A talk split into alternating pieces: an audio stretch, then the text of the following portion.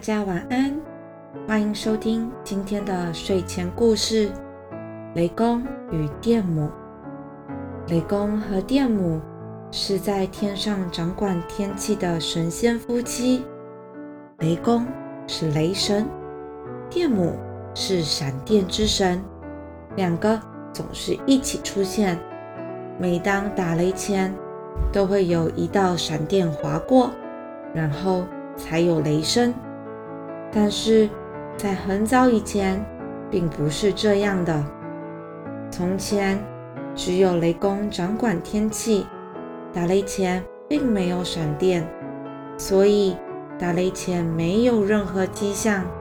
常常因为人们来不及躲避，一个不小心就打死了无辜的人们。当时村子里有个寡妇。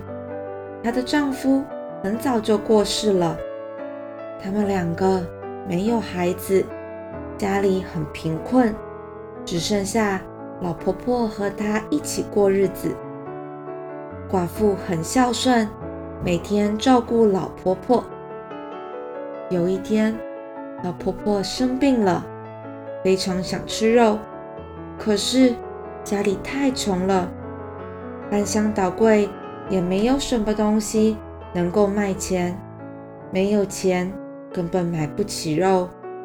寡妇左想右想，下定决心去厨房拿起一把菜刀，从自己的腿上割下一块肉。她把伤口包扎好，将厨房清理干净后，努力烹煮这块难得的肉。可是，不管她怎么煮，这块肉就是煮不烂，非常坚硬。他怕老婆婆觉得他在厨房待太久会怀疑，还是将这块肉端了出去。老婆婆年纪大了，牙齿已经全部都掉光，根本咬不动这块坚硬的肉。她越吃越生气，觉得。媳妇是自己偷偷把好吃的部分都吃掉了，只留下咬不动的部分给她。老婆婆在椅子上自己生着闷气，越想越愤怒，于是站起来对着天空大骂，要雷公把这个不孝顺的坏媳妇给打死。没想到雷公刚好就在附近。他听到了老婆婆的叫骂声，也不先了解发生了什么事情，就立刻打了个雷，劈死了正在外面洗衣服的无辜的媳妇。邻居们听到声音，纷纷赶过来帮忙。他们扶起倒在地上的媳妇，发现她腿上包扎的伤口。老婆婆这才知道，原来是媳妇。将自己身上的肉分给了自己，而自己却因为误会了媳妇而害死了她。老婆婆又后悔又伤心，可是不论她再怎么懊悔，媳妇已经死了，没办法挽回自己的错误。